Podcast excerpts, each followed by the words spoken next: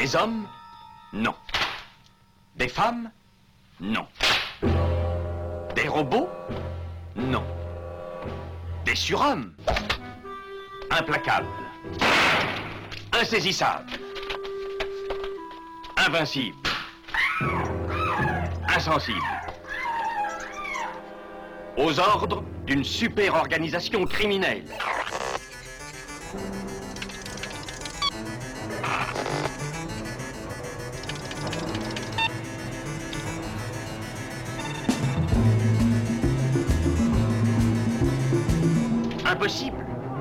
Rien n'est impossible pour... Culture prohibée.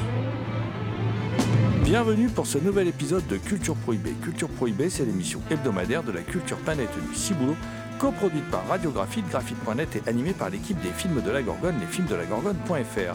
Culture Prohibée, c'est aussi un profil Facebook et un podcast disponible sur différentes plateformes. Tous les détails sont sur le blog de l'émission culture-prohibée.blogspot.com.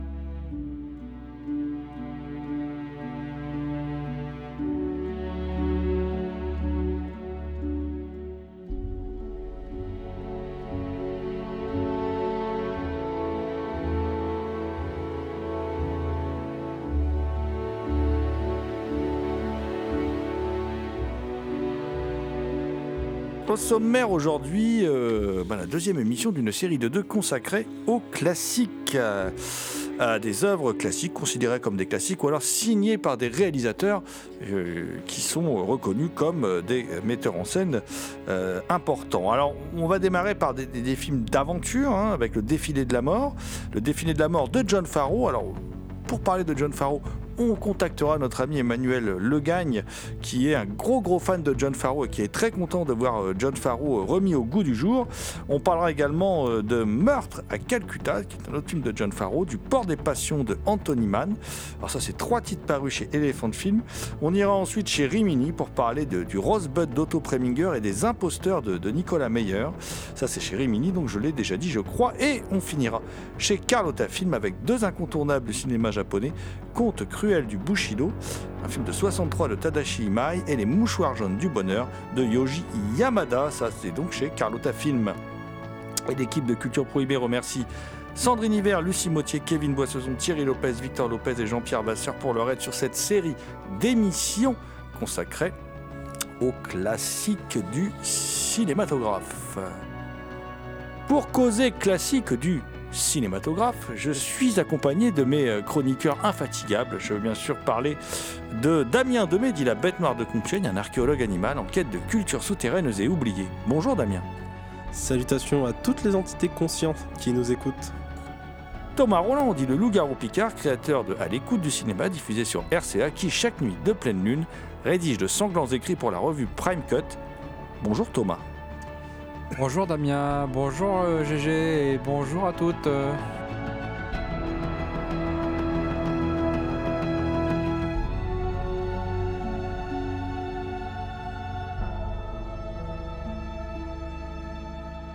Nous allons tout de suite entrer en contact avec Emmanuel Legagne. Alors Emmanuel Legagne, vous le connaissez peut-être parce qu'il apparaît souvent dans les, dans les bonus des, des films édités par nos, nos amis d'Artus Film, mais aussi parce qu'il est, forcément vous le connaissez, parce qu'il est rédacteur en chef de Prime Cut. Euh, eh bien, euh, Emmanuel, euh, je sais que toi tu es... vraiment un, fervent défenseur de, John Farrow et donc on a décidé de te passer la parole pour que tu nous parles du défilé de la mort.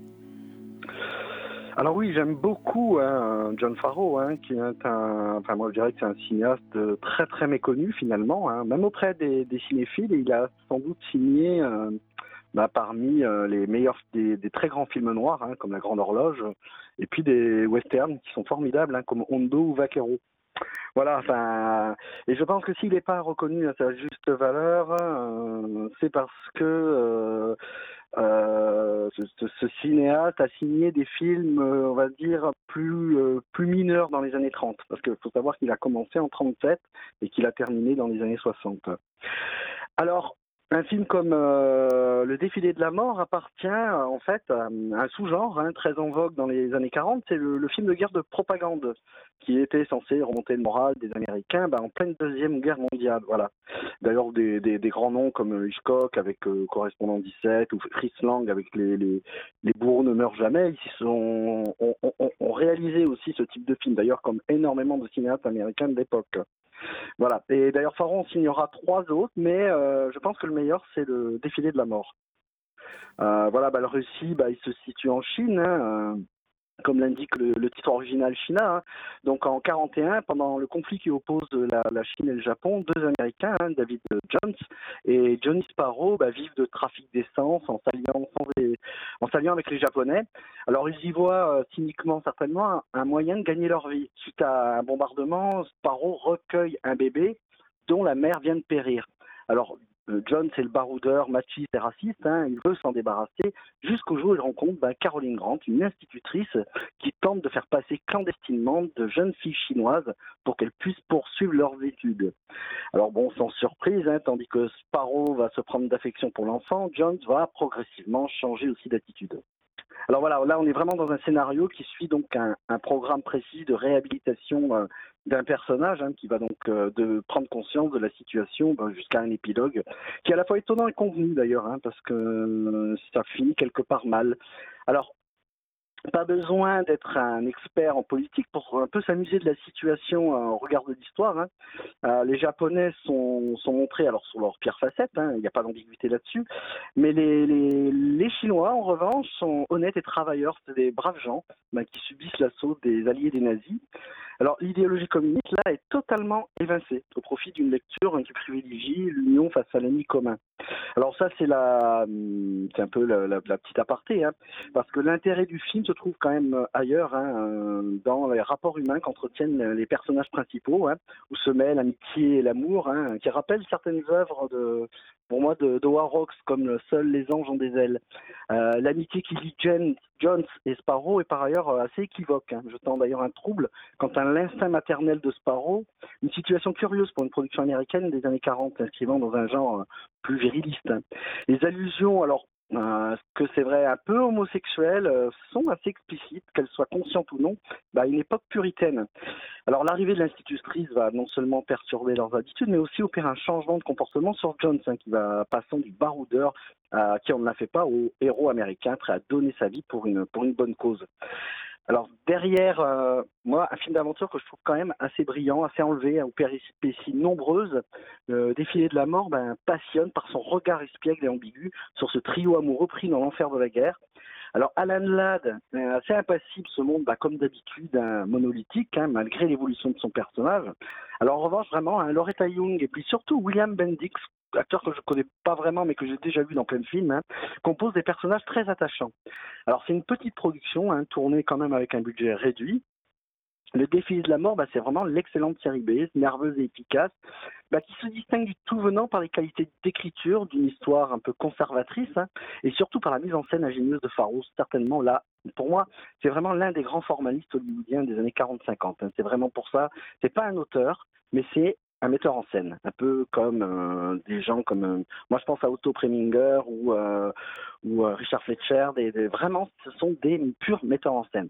Bah, il suffit pour ça hein, d'admirer le, plan séquence d'ouverture hein, qui fait à peu près une minute, une minute trente, qui nous plonge donc au cœur du combat bah, avec une, très grande virtuosité. La caméra, elle mobile, euh, bah, elle dessine un espace topographique d'une grande lisibilité. D'ailleurs, dès qu'il en a l'occasion, le réalisateur joue sur la durée des plans. hein. Euh, ça n'entraîne pas une baisse de rythme, mais vraiment une intensité narrative. Donc le film fait à peine 1h20, je crois, hein, 77, 78 minutes, quelque chose comme ça. hein. Et vraiment, le cinéaste prouve ses capacités d'adaptation pour une œuvre de commande hein, qui pourrait être euh, d'un intérêt relatif sur le papier, mais qui est vraiment un film super euh, divertissant. Quoi. Euh, alors, je ne sais pas si c'est vrai sur la jaquette, alors peut-être que toi, Jérôme, tu pourras me le dire, hein, sur la jaquette DVD de- du, film qui est édité donc chez Elephant, il est marqué que le film aurait inspiré euh, Indiana Jones, bon, qui s'appelle David Jones, mais euh, j'ai trouvé nulle trace en cherchant sur le net. Euh, je ne sais pas si tu es au courant. Bah écoute, bon après, on, peut chapeau, effectivement le. Parce que je crois que c'est Edith Head, qui était costumière sur le film, qui a effectivement. euh, euh, qui l'habille d'un chapeau, d'un blouson, d'un pantalon euh, qui ressemble beaucoup effectivement au Indiana Jones de, de, de- de- de Spielberg. Après, je, je n'ai jamais lu de propos de Spielberg qui a testé Non, de, de cette influence. Voilà. Et, puis, et puis le personnage n'a rien à voir, donc euh, c'est plutôt ça. Alors oui, il a le chapeau, il a le blouson, il a un look qui est proche. Mais est-ce que ce look-là est pas euh, finalement récurrent dans plein de films des années euh, 40 dès qu'il s'agit de films d'aventure Enfin, Alors je n'ai pas vraiment de toute façon la réponse à ta question, si ce n'est je te dis le look, le look du personnage. Mm. Voilà. Pour le reste, euh, euh, intellectuellement, le personnage, il est à 100 lieues de celui euh, campé par Harrison Ford chez Spielberg. Quoi. Voilà. ben voilà. Et, bon, sinon, j'aimerais aussi conseiller. Alors, ce serait bien si un jour on sortait un autre pharo que je trouve absolument incroyable. Euh, c'est euh, Les Pillards de Mexico. Je sais pas si tu l'as vu. Non, je l'ai pas vu. Avec Glenn Ford. C'est un film d'aventure, d'ailleurs qui ressemblerait plus à Indiana, Jones pour le coup. Hein. Là, euh, puisqu'il s'agit d'aller chercher une statuette ou d'un trésor ou quelque chose comme ça. Et euh, il y a des plans séquences qui sont absolument incroyables, incroyables. Où euh, la caméra, elle suit, plutôt que de faire des champs contre champs ou de faire des déplacements de personnages, la caméra, elle suit les personnages et tu as toujours un fil conducteur qui te, qui te fait rejoindre un autre personnage. Et je trouve qu'en en 40, je sais pas, début 50, je crois que ce film a été réalisé, euh, il y a vraiment une très très grande virtuosité euh, technique. On l'a aussi dans La Grande Horloge de toute façon. hein.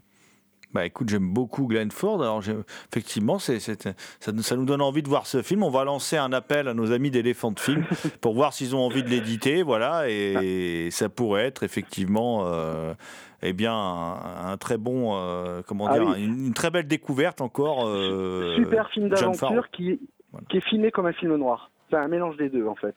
Ça part comme un film d'aventure assez classique et il y a vraiment l'intensité d'un film noir avec une femme fatale, le méchant, enfin, que- voilà. Avec tout ce qu'on aime dans le film noir.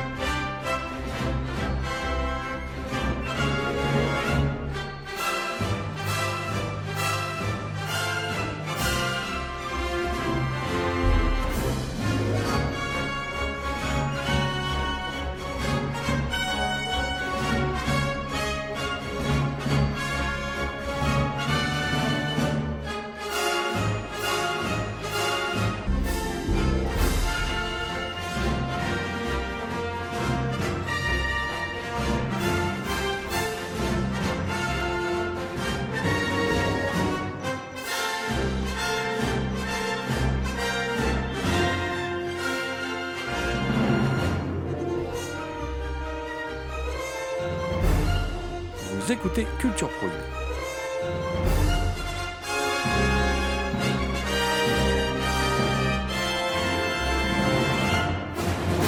On va rester avec John Farrow. On est en 1946.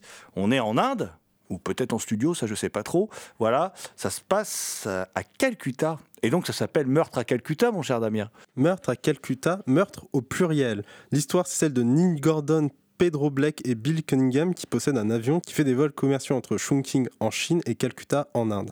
Un jour, Bill est assassiné. Ses deux amis décident de mener l'enquête et à cette occasion, Neil rencontre la fiancée de Bill, Virginia Moore dont il s'éprend. Mais bien vite, les pilotes découvrent que leur appareil sert de moyen de transport pour un trafic de diamants que Virginia elle-même est la complice des contrebandiers. Le casting se compose pour Neil Gordon de Alan Ladd et pour Virginia Moore de Gay Russell. Oui, je fais euh, quelque chose de raccourci, même si Jérôme euh, montre à quel point il aime ses acteurs. Alors, c'est un film en noir et blanc, clairement porté par ses acteurs, l'action se passant dans une contrée orientale euh, qui aurait pu en faire un film d'aventure, mais nous avons bien affaire ici à ce qui se rapproche d'un trailer, un film à suspense, où un personnage est mort et son ami essaye de savoir pourquoi. J'ajouterais que les effets spéciaux sont. Bah, il n'y en a pas vraiment, si ce n'est l'avion que je trouve vraiment cool. J'ignore si c'est une maquette ou c'est du montage, mais ça fonctionne vraiment. Pour la petite anecdote, il y a une tentative de meurtre par strangulation, ce qui m'a fait penser aux Tug. Vous les connaissez sans doute pour leur apparition dans Indiana Jones et le Temple maudit de Steven Spielberg, ou éventuellement dans le, dans le même style que notre film avec les étrangleurs de Bombay de Terence Fisher. Alors, les Thugs sont des adorateurs de Kylie, la déesse hindoue de la perversion, de la transformation et de la destruction, et leur assassinat se permet de protéger, selon eux, le monde, et ils ne tuent que par strangulation. Ils se font passer pour des voyageurs de confiance, ils aident d'autres voyageurs plus aisés, puis les tuent par strangulation et récupèrent leurs biens. Pour revenir au film, je trouve qu'il dépeint de façon intéressante les relations entre plusieurs pays dans une même ville, entre le héros américain, la police britannique, les domestiques chinois et la population indienne. Au final, on a un film noir en territoire hostile, ce qui devrait piquer votre curiosité. Alors Damien fait référence à voilà euh, comment dire euh, l'amour que je porte aux acteurs. J'aime beaucoup Gail Russell. Voilà, je trouve que c'est l'incarnation de la femme fatale euh, au cinéma. C'est voilà, c'est pour moi c'est bon qu'il y a aussi Alan Land dans le film, il y a aussi June Dupré qui fait une autre femme fatale dans le film. Mais pour moi, Gail Russell, c'est la femme fatale du film noir classique. Voilà. Euh, tu parlais des Tugs à l'instant. Alors, les Tugs qui sont au centre des étrangleurs de Bombay, euh, ce film de Terence Fisher, complètement sadique, voire même sadien, puisque euh, Marie Devreux, qui joue dans le film, avec sa poitrine énorme, qui se secoue de spasme à chaque fois, parce qu'elle est muette, hein, il se secoue de spasme à chaque fois qu'elle voit les Tugs torturer un occidental dans, dans, le film de Terence Fisher. Film aussi euh, plutôt anticolonialiste qui, qui, qui, qui, se moque un peu du, du comportement des, des blancs, euh, des blancs en Inde. ce, ce, film de Terence Fisher, euh, c'est un, un, excellent film. Hein, et, puis il va, il va connaître un peu une sorte de, je dirais pas de remake parce que les films sont un peu différents, mais il va connaître en tout cas ce film de Terence Fisher qui illustre le, comment dire, la traque des, des thugs, hein, la, traque de ces étrangleurs de, Bombay. Il, il, va connaître un succès d'année avec les Imposteur de, Nicolas Meyer en 1988, qui sort chez Rimini avec un tout jeune euh, Pierce Brosnan, euh, mon, cher Thomas, et un, film de Nicolas Meyer. Je crois que c'est un, metteur en scène que tu aimes bien. Oui, euh, Nicolas Meyer, bah forcément, je vois Nicolas Meyer sur un, sur un Blu-ray, je me dis tiens, mais quel est donc ce film de Nicolas Meyer que je ne connais pas? Euh, le réalisateur de C'était demain, hein, Time After Time, hein, qui a marqué de nombreux cinéphiles. Hein, ce duel à mort entre euh, Herbert George Wells et Jack l'Éventreur dans le San Francisco du XXe siècle.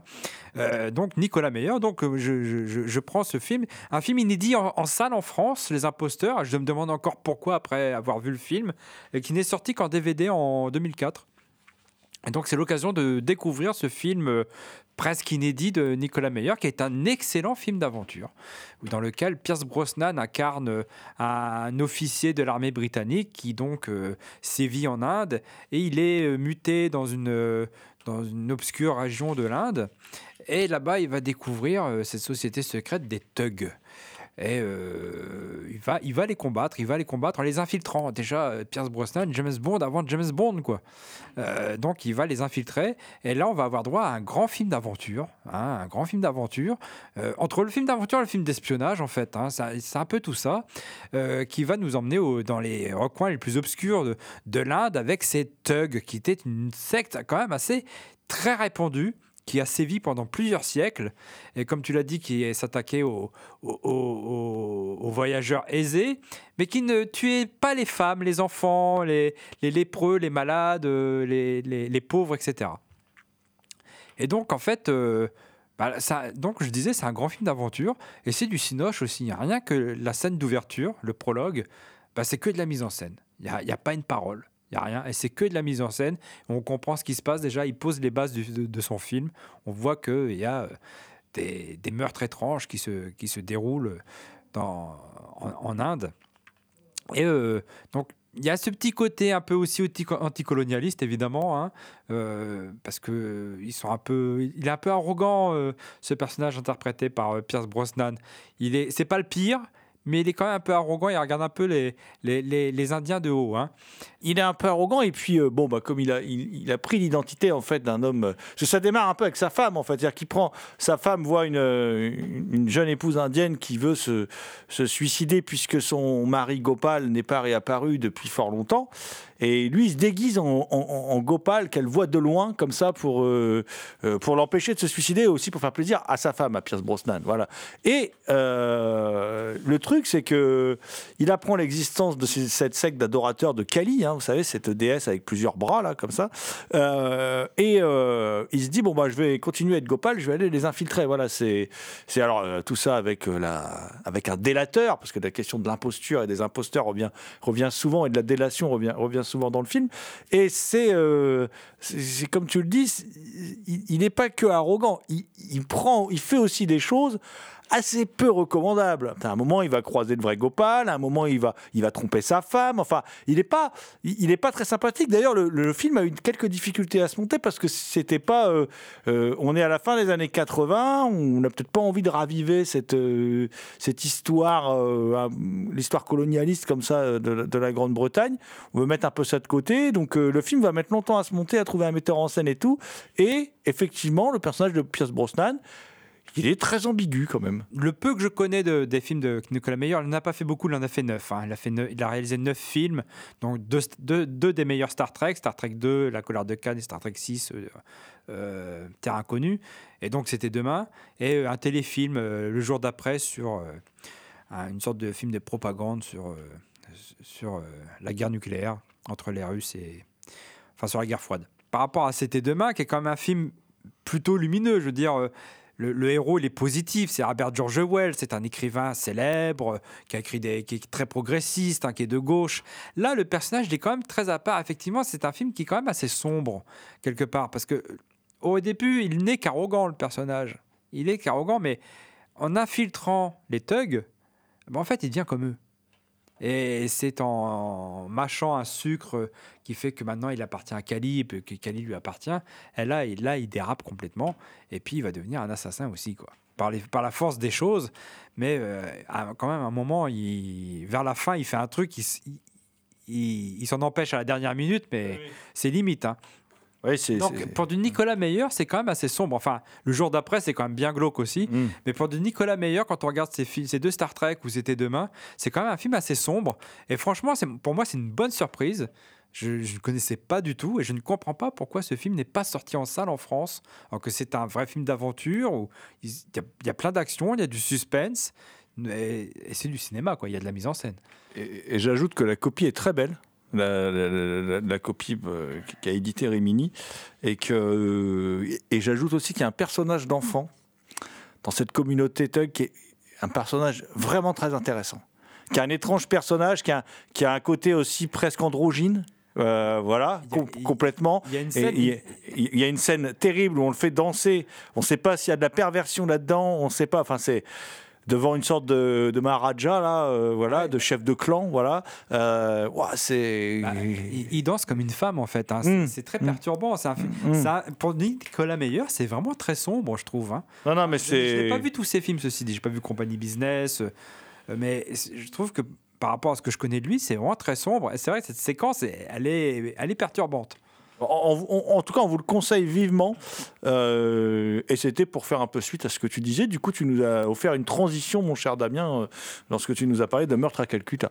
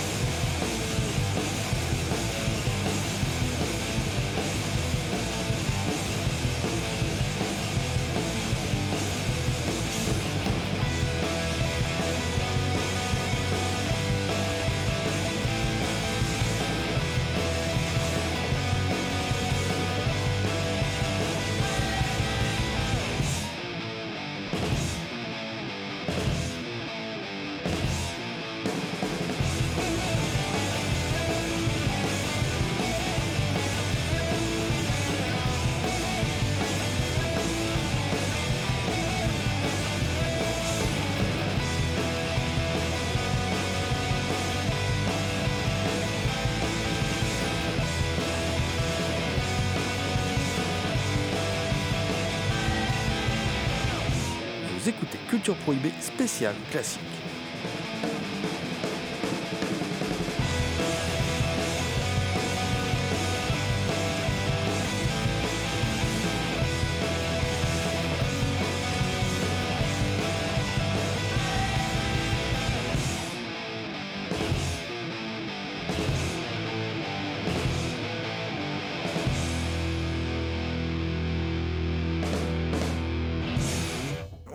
Retourner chez Elephant Film, Thomas, puisque tu étais.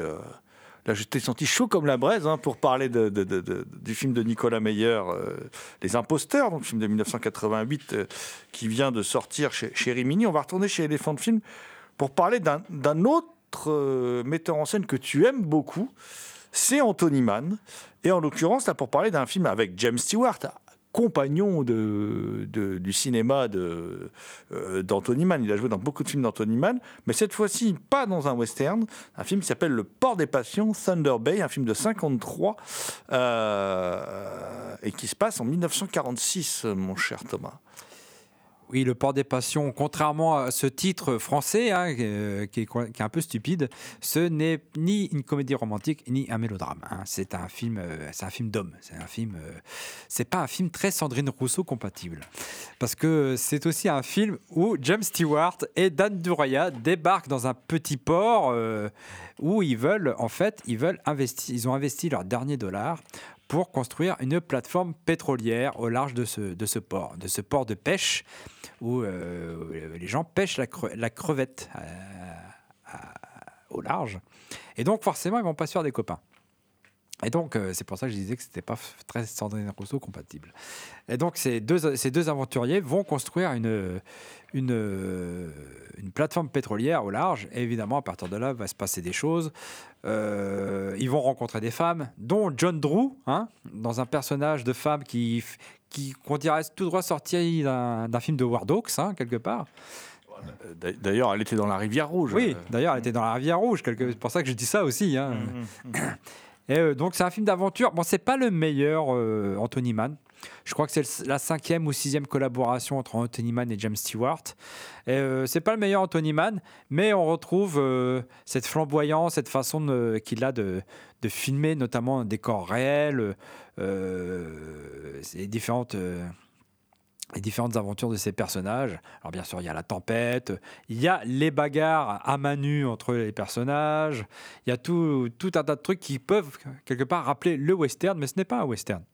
Euh, et donc, euh, voilà, pour moi, c'est un, un Anthony Mann, euh, je vais pas dire mineur, je vais pas exagérer, mais c'est pas le meilleur Anthony Mann que j'ai pu voir, quoi. c'est- tout de même assez bavard, je trouve. Voilà. Et puis, et puis euh, bon, et puis le film a. Ça, c'est pas de la faute d'Anthony Mann, mais euh, tu disais tout à l'heure, c'est pas très Sandrine Rousseau compatible, effectivement, parce que les, les- c'est pas les petits pêcheurs de crevettes euh, qui gagnent, c'est de gros. Enfin, quelque part, c'est de gros industriels de gentils dans l'histoire, donc c'est- vrai que c'est pas. Ah c'est- bah. c'est un discours qui fait très daté, en fait, quoi. Bah, Voilà. Oui, enfin, c'est un discours très, très américain. C'est l'homme qui se fait tout seul, quoi. Parce que ce personnage euh, de James Stewart, c'est un, un ingénieur au départ hein, euh, qui a essayé de, de faire plusieurs choses. Et donc, finalement, c'est l'homme qui se fait tout seul, même s'il trouve un mécène pour pouvoir l'aider dans son projet. Mais on, retrouve dans cette mythologie, on retombe dans cette mythologie américaine de l'homme qui se fait tout seul. Et là, c'est l'homme qui bâtit une plateforme pétrolière et puis qui finit par trouver du pétrole. Évidemment, on, se doute bien que ça va bien se finir. Et puis qu'ils vont devenir copains avec les pêcheurs de, crevettes parce qu'il va y avoir une petite pirouette qui est complètement invraisemblable. Mais bon, euh, c'est bon, c'est un, Anthony Mann, c'est pas le meilleur, quoi. C'est un- En tout cas, il faut le voir parce que c'est un film d'Anthony Mann. Donc euh, voilà. Et, mais comme tu le dis, c'est un Anthony Mann. euh, en mineur, c'est peut-être méchant, mais en tout cas, c'est pas, c'est, pas parce qu'il avait fait des films plus mineurs, Anthony Mann. Mais c'est pas, euh, mais c'est pas son grand film oublié qu'on redécouvrirait. Voilà, c'est, un petit film d'aventure qui se regarde. voilà, Qui, qui n'est pas honteux. Mm, tout à fait.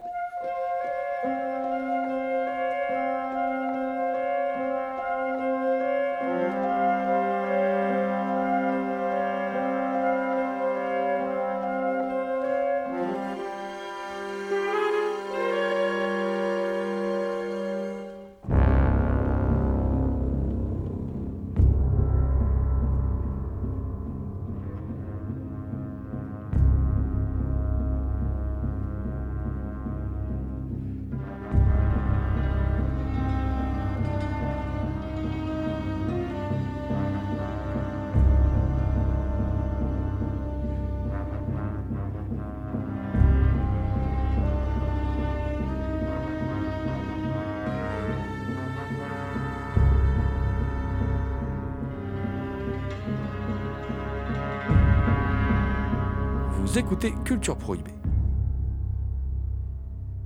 Rimini nous a sorti un film, je l'avais jamais vu. Euh, le film a effectivement pas une réputation extraordinaire. Euh, tout le monde dit l'avant-dernier film d'Otto Preminger. Bon, il vaut mieux voir son dernier film qui est meilleur que, celui-là. Et son avant-dernier film, qui est fait avec la France, quand même, il y a une, sorte de coproduction avec la France, j'étais quand même curieux de voir ça. On y retrouve par exemple Georges Belair en professeur gauchiste. hein. Une distribution quand même assez étonnante, euh, puisqu'on est en. On est en 75, on retrouve Isabelle Huppert, Kim Cattrall, qui sont toutes jeunes, vraiment toutes jeunes. Kim Cattrall, on la reconnaît à peine. Elle, est, elle est tellement jeune. Isabelle Huppert, on la reconnaît déjà, on repère son minois, euh, puisqu'elle a déjà tourné hein, quand même là, à cette époque-là, donc on voit un peu à quoi elle ressemble. Mais Kim Cattrall, je ne l'ai pas reconnue tout de suite, c'est parce que je savais qu'elle était dans, la distribution. Il y a Claude Dauphin qui fait un capitaliste, hein, un grand capitaliste. euh, euh, et bon, il se murmure que Otto Preminger avait laissé son fils faire le scénario, enfin travailler sur le scénario, et qu'il l'a congédié et qu'il l'a pas repris pour son film suivant. Puis après, Otto Preminger, malheureusement, cet immense cinéaste est décédé. Et puis son fils n'a plus jamais euh, fait de scénario pour le cinéma. Donc il y a peut-être une raison. Je, pense qu'il y a un, lien de cause à effet. Alors qu'est-ce que ça raconte Rosebud? Alors Rosebud, c'est simple, ça se situe dans la, dans la continuité des exactions du commando Septembre Noir, euh, dont on a il y a peu fêté le funeste anniversaire qui avait enlevé des, des athlètes israéliens lors des Jeux Olympiques de, euh, de, de, Munich, et que ça s'était terminé quand même en massacre. hein. Et là, le commando Septembre Noir a une idée de, de génie. C'est-à-dire que sur un yacht se réunissent euh, plusieurs jeunes femmes, hein, donc cinq jeunes femmes, euh, qui sont, à une exception près, toutes des filles de euh, la, haute bourgeoisie. Et évidemment, le yacht appartient au grand-père, le fameux Charles-André Fargeau, le mi- milliardaire, le grand capitaine d'industrie, et les, les membres de Septembre Noir, Charles-André Fargeau qui est juif, évidemment, hein, ça. euh, et donc le, commando donc palestinien, hein, voilà, euh, euh, qui, décide de, de- d'enlever ces, jeunes filles et et puis étrangement de les enlever, de les mettre toutes nues. On ne sait pas pourquoi. Je les mets toutes, toutes nues. C'est comme ça. Ça dure le temps d'une scène, mais je ne sais pas pourquoi. Bon, ils- comme ils sont fourbes, ils tuent tout le monde pendant que les gens dorment, parce qu'il faudrait quand même pas qu'ils soient amenés à se battre. Et puis derrière, euh, eh bien, ils, prennent, ils emmènent ces filles euh, tout à poil. Voilà, c'est comme ça. Et puis ils leur font lire des lettres, et à chaque fois, on exige euh, qu'un euh, grand responsable, en particulier Charles-André Fargeau, euh, fasse son mea culpa, et qu'en gros, qu'en gros, il s'excuse d'être juif, et puis qu'il explique que c'est la faute des juifs, tous les malheurs sur Terre. C'est- très, très caricatural, hein, vous allez comprendre. C'est pour ça que le, film m'ennuie beaucoup, et, et m'embête de la part d'un cinéaste aussi subtil que Preminger, quand même. Et donc... euh, euh, euh, ben, tous ces gens-là sont désemparés, donc ils vont chercher Peter O'Toole. Euh, à la base, c'était Robert Mitchum, hein, qui, qui donc euh, est un proche de la CIA. À la base, c'était Robert Mitchum, donc qui devait incarner un- une sorte de, de, margoulin euh, qui est chargé de récupérer ses filles, un, alcoolique. Voilà. Ce qui était pour Robert Mitchum un rôle euh, plutôt dans ses cordes. Et malheureusement, ça se passe pas bien avec Preminger, visiblement. et il prend Peter O'Toole. C'est aussi vraiment dans ses cordes, hein, d'ailleurs, Peter O'Toole. D'ailleurs, il est excellent, hein, Peter O'Toole. Et euh, il décide euh, bah, de effectivement euh, d'aller traquer ces terroristes qui sont dirigés en sous-main par un certain, comment dire, Edward Slott. Alors Edward Slott qui est quand même campé par Richard Attenborough. Alors il faut voir Richard Attenborough habillé en moudjahidine et vivre dans une grotte. voilà. Euh, euh, bien sûr, voilà. euh, il faut le voir quand même pour y croire parce que c'est bien connu. Les terroristes arabes vivent dans des grottes. Ça, voilà. Ben Laden vivait dans une grotte. Hein. Oui, mais c'était traqué quand même. Mais bon, voilà. Enfin bref. Donc c'est. C'est pas d'excuse. Alors, alors évidemment, alors au début, bon, tout le monde a tendance un peu à s'en prendre au fameux Patrice Thibault, campé par Georges Belair, qui est un professeur marxiste, donc, hein, euh, qui veut se faire frapper par les flics pour dire voilà. Bon. euh. Et puis euh, Peter O'Toole, qui ressemble énormément à Georges Belair, décide de se faire passer pour Georges Belair. Oui, bon, ne cherchez pas à comprendre. Pour aller à la rencontre des terroristes. Et puis finalement. Entre-temps, il y a Isabelle Huppert qui a été délivrée, parce que chaque fois qu'il lit une lettre à la, télé, il y a une fille qui est délivrée quand même. hein. Et tout ce petit monde-là est retenu prisonnier en Corse. Voilà. Par ces terroristes qui sont des terroristes vraiment très très méchants, dont un est particulièrement pervers parce qu'il s'est fabriqué une arme personnelle et il en bave à chaque fois qu'il doit tuer quelqu'un avec cette aiguille euh, de manière très cruelle. Voilà. Euh, le terroriste euh, palestinien est cruel. hein. Voilà. Donc, et à côté de ça, heureusement, il y a l'aide de l'État d'Israël qui est extra. Et, la CIA plus l'État d'Israël qui, qui empêche que tout ça se termine très mal. Heureusement qu'ils sont là. Et ils arrivent même à piéger le, le- fameux Edward Slott dans d'une scène, qui, dans d'une scène quand même qui, qui est assez ridicule où euh, Richard Atten- Attenborough se, fait gauler parce que euh, euh, qu'on l'enregistre à son insu. Enfin, c'est assez ridicule. Le mec, il est grand. Il dirige une des plus grandes organisations terroristes au monde et il se fait avoir comme un enfant de 6 ans. Voilà. Mais la scène quand même qui trahit le, plus la- l'aspect très gênant idéologiquement du film, c'est quand même la scène où le commando anglo-saxon israélien va récupérer, euh, va, récupérer un, comment dire, euh, va, kidnapper le, grand chef, hein, donc euh, qui est qui est donc Richard Attenborough, parce qu'en fait ils attendent que les terroristes présents dans la grotte se tournent vers la Mecque au moment de la prière. Et du coup, comme les types qui sont demeurant armés jusqu'aux dents sont en train de faire leur prière, ils sont tellement obnubilés par leur prière qu'il y a tout un commando qui a le temps de rentrer dans la grotte, de passer derrière les mecs qui sont là, tranquilles, en train de faire la prière le long du mur, de récupérer leur chef et de le sortir de là, tout ça sans une seule balle tirée, puisque les, types sont en train de faire leur prière, quoi. Voilà. Donc, c'est vraiment, c'est très méprisant, quoi. Voilà, c'est très condescendant, c'est très, euh, c'est un peu honteux, quoi. Voilà, il faut dire les choses. C'est, des- voilà. Oui, Thomas. Des mecs tournés vers la Mecque. Des- Voilà, des mecs tournés vers la Mecque, voilà. Mais c'est, euh, c'est, un film qui a déclenché, euh, euh, qui, a, déclenché, comment dire, euh, quand même une, parce que tout est caricatural. Enfin, même, même Isabelle Huppert, c'est une française, donc c'est une nymphomane. Elle veut à tout prix coucher avec le héros. Elle fait tout pour, pour qu'il couche avec elle. Voilà. Enfin, tout, tout, tout est tellement caricatural, c'est pas possible. C'est pas possible qu'Otto Preminger puisse tourner ce film. Il faut le voir par contre ce film, parce que ça c'est une vraie curiosité. C'est un film malade, hein, c'est un film, euh, un film loupé de Preminger. Par contre, je pense que c'est son seul mauvais film. En tout cas, j'en ai vu beaucoup, donc ça vaut le coup de le voir. Et ça a déclenché comme une telle polémique ce film qu'il y a Ignacio Ramonet, qui a été di- directeur du Monde diplomatique de 90 à 2008. Bon, qui n'est pas vraiment un mec de droite, hein. bon voilà, donc il, va peut-être donc un peu exagérer le trait, mais enfin il avait, euh, il avait répertorié dans un article du Monde diplomatique tous les clichés du film Rosebud. Alors la cruauté, la fourberie, la lâcheté, qui sont les traits de caractère de tous les personnages euh, arabes du film en fait. hein. Euh, la lascivité, oui, parce qu'il déshabille les filles sans raison. Le fanatisme, hein. d'ailleurs c'est vrai qu'à un moment il y a un mec qui comme il était en commando suicide et qu'il n'est pas mort pendant son opération, quand il rentre, il se tire une balle. Il dit voilà, j'étais en commando suicide pour mener ma mission jusqu'au bout, boum, bam, je me tue. Voilà, bon. Euh, la servilité, le féodalisme, hein, euh, puisque le, quartier général de Septembre Noir est situé, je vous ai dit, au Liban, dans une grotte. Alors, euh, bon, c'est vraiment, c'est vraiment un film pas vraiment défendable, quoi. Voilà. D'un point de vue mise en scène, par contre, intéressons-nous à la mise en scène. Euh, le premier quart d'heure est euh, vraiment parfait. C'est tout le début où on voit les terroristes arriver en Corse et tout. C'est que de la mise en scène, il n'y a quasiment pas de dialogue. Tout passe par la maîtrise de la mise en scène d'Otto Preminger. Et évidemment, Preminger, c'est pas un manchot quand il s'agit de manier une caméra. Euh, mais après, j'ai envie de dire, Preminger ne peut rien faire par rapport à son script. Ça, euh, au bout d'un moment, là, le script est trop chargé, euh, trop mauvais en fait. hein.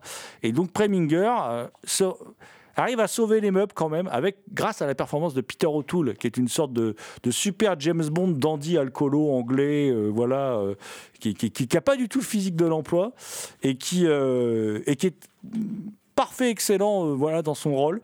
Et ça permet de se raccrocher parce que c'est quand même riche en péripéties, il se passe plein de choses. hein. C'est un film, euh, c'est un film assez, assez rythmé. Mais il faut passer outre. Et c'est très dur. il faut passer outre quand même tous ces clichés. Euh, comme le dit Ignacio Ramonet dans son article, et là je suis assez d'accord avec lui, la défense d'une cause aussi juste soit-elle ne justifie quand même pas tout. Bref, c'est un film qui rend maussade.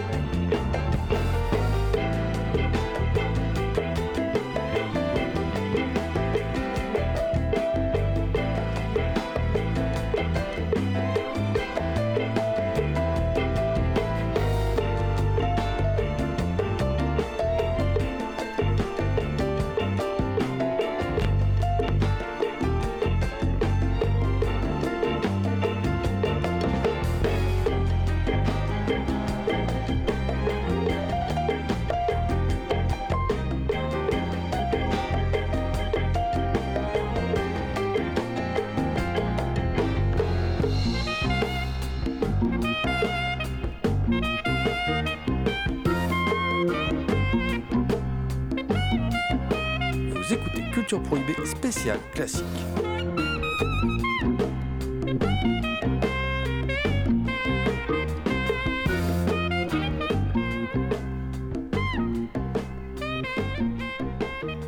On va continuer de voyager, le Liban, la Corse, euh, l'Inde, euh, voilà, dans cette émission.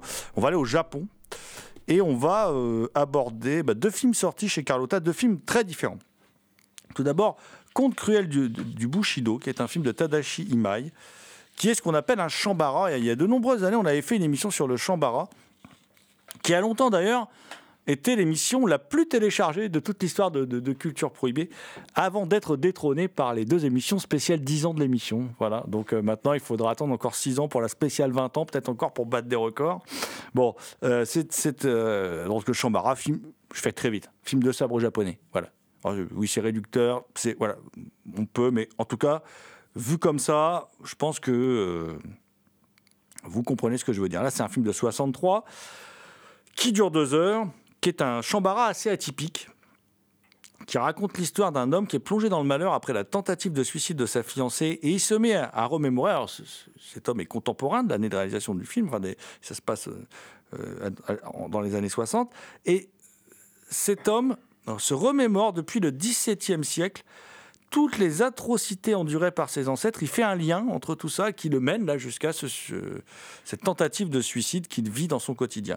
Euh, et tout, il se rend compte que toutes ces atrocités, tout ce qu'a enduré sa famille euh, au fil des siècles, c'est dû au nom du code d'honneur du Bushido. Alors, Tadashi Imai, lui, euh, c'est un cinéaste japonais qu'on a quand même vraiment oublié. Et pourtant, il a remporté l'ours d'argent en 58, l'ours d'or en 63. Et pourtant, c'est un cinéaste qui a été souvent mis de côté. Alors, beaucoup aussi parce qu'il était ouvertement communiste.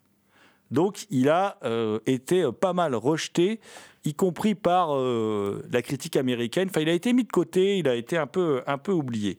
Et euh, bah, l'ours d'or de, de 63, c'est ces contes cruels du, Bushido, justement, et euh, qui est, euh, qui est comment dire, qui est un film qui est vraiment particulier parce que, alors, pour moi, ce n'est pas un chef-d'œuvre, c'est un excellent chambara, mais ce n'est pas un chef-d'œuvre. En particulier, pourquoi De par le choix de son sujet. Parce que c'est un film qui s'inscrit dans la continuité d'un grand classique du, cinéma japonais, le film de Kobayashi, Harakiri.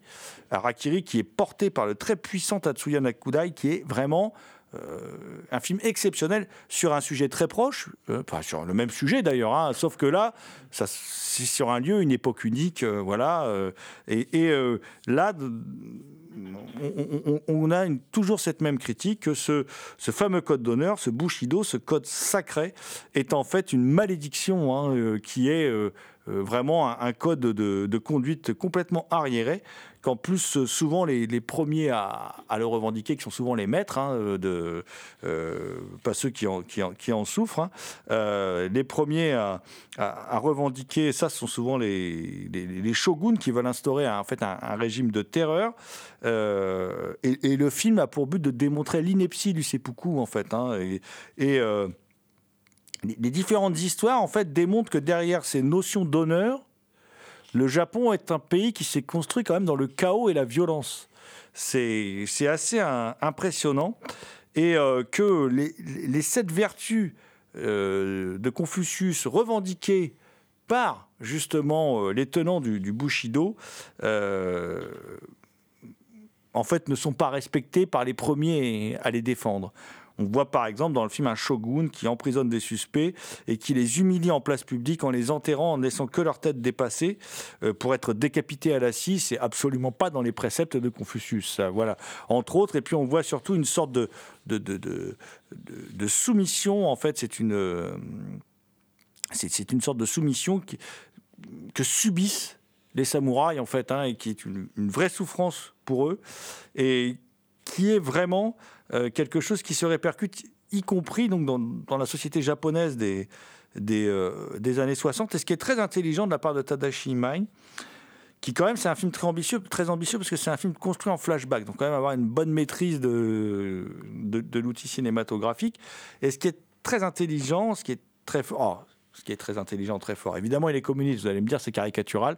Ça dépend, de comment vous vous placez, mais c'est de faire le, comment dire, de, dire que c'est de shogun d'hier, en fait, que les, ceux qui étaient, qui tenaient la féodalité, qui érigeaient la, féodalité en, mode de soumission pour diriger la, la société, euh, aujourd'hui sont devenus des dirigeants de multinationales. Voilà.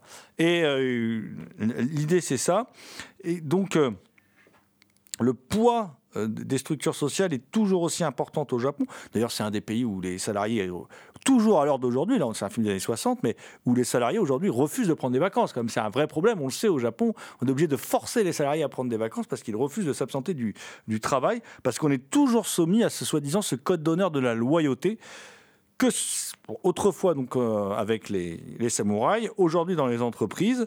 Et euh, en fait, ce qui motive la tentative de suicide de sa compagne, c'est que le patron de, celle-ci fait pression pour annuler le mariage, puisqu'elle va se marier avec euh, un homme qui travaille dans une autre entreprise concurrente, dans le même secteur. Voilà. Donc c'est ce qui motive la tentative de suicide de cette, de cette jeune femme. Donc c'est vrai que, euh, puis c'est pareil, euh, la question aussi de l'homosexualité chez les samouraïs qui est abordée de manière un peu détournée, ça c'est assez rare quand même dans le Shambara. Euh, mais cette question qui pose la, une question, enfin pour moi le film pose une question impor- importante, c'est jusqu'où jusqu'où l'être humain peut aller pour, comment dire, en termes de dévotion, euh, jusqu'où il peut aller, jusqu'où il peut le supporter, et quand, quand est-ce que ça devient euh, une aliénation totale voilà, de, vivre dans une société. Et ça, c'est vraiment très, très intéressant. Donc, vous avez compris, c'est, un film très intéressant. Après, le film est un peu austère dans, dans sa forme. Il a, des moments euh, assez impressionnants, assez amples, mais assez, mais c'est un film assez austère, ne- c'est un film assez désespérant quand même. Ne vous attendez pas à, vous, à pouffer de rire devant le film. hein. C'est un film assez noir sur ce, sur ce qu'est l'humanité. Et euh, c'est un très bon film, donc édité par Carlo- Carlotta Film. Euh, Conte cruel du Bushido, et c'est de Tadashi Imai. Alors, beaucoup plus léger. Quoique, mais quand même, c'est Les Mouchoirs jaunes du bonheur de Yoji Yamada, qui est un, un véritable film culte au Japon. Moi, j'avoue, je connaissais pas. J'ai découvert là avec. euh, autant je voulais voir le, film de, de Tadashi Imai depuis longtemps, autant ça, je ne connaissais pas. C'est un film beaucoup plus récent, on est en 77. hein. et c'est c'est un road movie. C'est un road movie, c'est une sorte de feel-good movie en fait. hein, euh, le, scénario est assez vague en fait, hein, puisque c'est suite à une rupture amoureuse, Kinya, qui est euh, assez exubérant, décide de fuir la capitale pour partir en voiture à Hokkaido, au nord du Japon. À la gare d'Abashiri, il fait la connaissance de la timide Akemi, qui vient elle aussi d'essuyer une déception sentimentale. Donc bien sûr, ils sont très différents l'un de l'autre, mais ils vont décider de visiter ensemble la région. Et ils vont rencontrer bon, Kenta Kakura, la star un peu euh, du film, enfin euh, l'acteur qui a marqué quand même, hein, Kenta Kakura, tous les fans de cinéma japonais, un certain Yuzaku, qui en fait vient de sortir de prison, mais qui est aussi en fin de compte plutôt un bon gars. Voilà. Et le, le scénario est assez leste, assez vague. Il y a un petit côté Monty Hellman, en fait. C'est-à-dire qu'on on se laisse porter, on suit cette bande d'éclopés de la vie, comme ça, dans, dans- dans leur traversée. euh, dans leur traversée du, du, Japon. Euh, alors le film est tellement célèbre qu'au Japon, il y a même eu un, il y a même eu un remake en 2008, hein, que, donc je ne l'ai pas vu parce que je ne connaissais même pas ce, ce film. hein. Euh, et le film est signé donc Yoji Yamada. Alors c'est un cinéaste de la Shoshiku, donc c'est une grosse, grosse, euh, grosse, comment dire, grosse euh, société de production au Japon. hein. Et lui, il a euh, travaillé dans la série de films. Il a créé même le personnage de Tora-san, qui est vraiment ultra, ultra culte au, Japon. hein. Euh, je, crois qu'on l'a traduit chez nous par C'est dur d'être un homme. Et c'est une série de films qui va de 69 à 95 et il dirige quand même 45 des 48 films. C'est dire si le garçon était un staccanoviste quand même. Voilà. Et puis, évidemment, il a réalisé aussi une trilogie sur le samouraï, euh, qui, entre 2002 et 2006, qui lui a valu pléthore de prix internationaux. Mais c'est vraiment les, Mouchoirs jaunes du bonheur qui est son, film culte. Euh, alors, si vous aimez, les trios improbables qui sillonnent les routes du Japon dans une Mazda rouge, euh, bah vous allez, vous allez aimer. C'est un, film qui a un petit côté naïf. hein. Je vous avoue sincèrement euh, que c'est, c'est un film qui tient. Je sais pas, qui tient peut-être au jeu des acteurs, euh, qui tient ce petit côté peut-être un tout petit peu naturaliste du film. euh, c'est un film sans rebondissement, c'est assez étrange. Et on, on- on a l'impression, en fait, je sais pas s'il si c'est quelqu'un qui est influencé par Godard, mais on a un peu l'impression, on va me faire mentir, on va me dire non, non, mais c'est pas vrai, le film était très écrit, mais on a presque l'impression que c'était, c'était pas écrit, qu'il y avait une trame et qu'on a laissé les acteurs euh, comme ça improviser, avancer euh, dans cette, euh, cette, épopée de la petitesse, mais pas au sens péjoratif du terme. hein. C'est, c'est, un film plein d'humanité. Et voilà, je vous le conseille vivement. Alors, après tous les films un peu glauques là qu'on vous a conseillé parce que les imposteurs ça rigole pas beaucoup ni euh, comment dire même si c'est un film d'aventure hein, ni, euh, ni surtout les contes cruels du Bushido. Bon là avec ça une fois que vous aurez vu ce, film vous aurez la banane. Voilà donc euh, je, je vous le conseille vivement. Ça s'appelle Les mouchoirs jaunes du bonheur. C'est un film de Yoji Yamada et c'est sorti chez Carlotta Film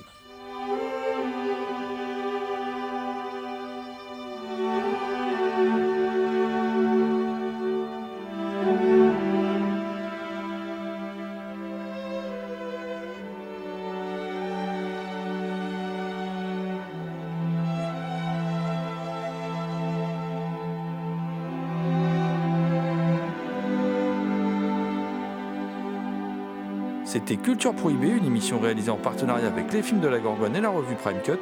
Culture Prohibée est disponible en balado-diffusion sur différentes plateformes. Toutes les réponses à vos questions sont sur le profil Facebook et le blog de l'émission culture-prohibée.blogspot.com. Culture Prohibée était une émission préparée et animée par votre serviteur Jérôme Potier dit La Gorgone, assisté pour la programmation musicale d'Alexis dit Admiral Lee.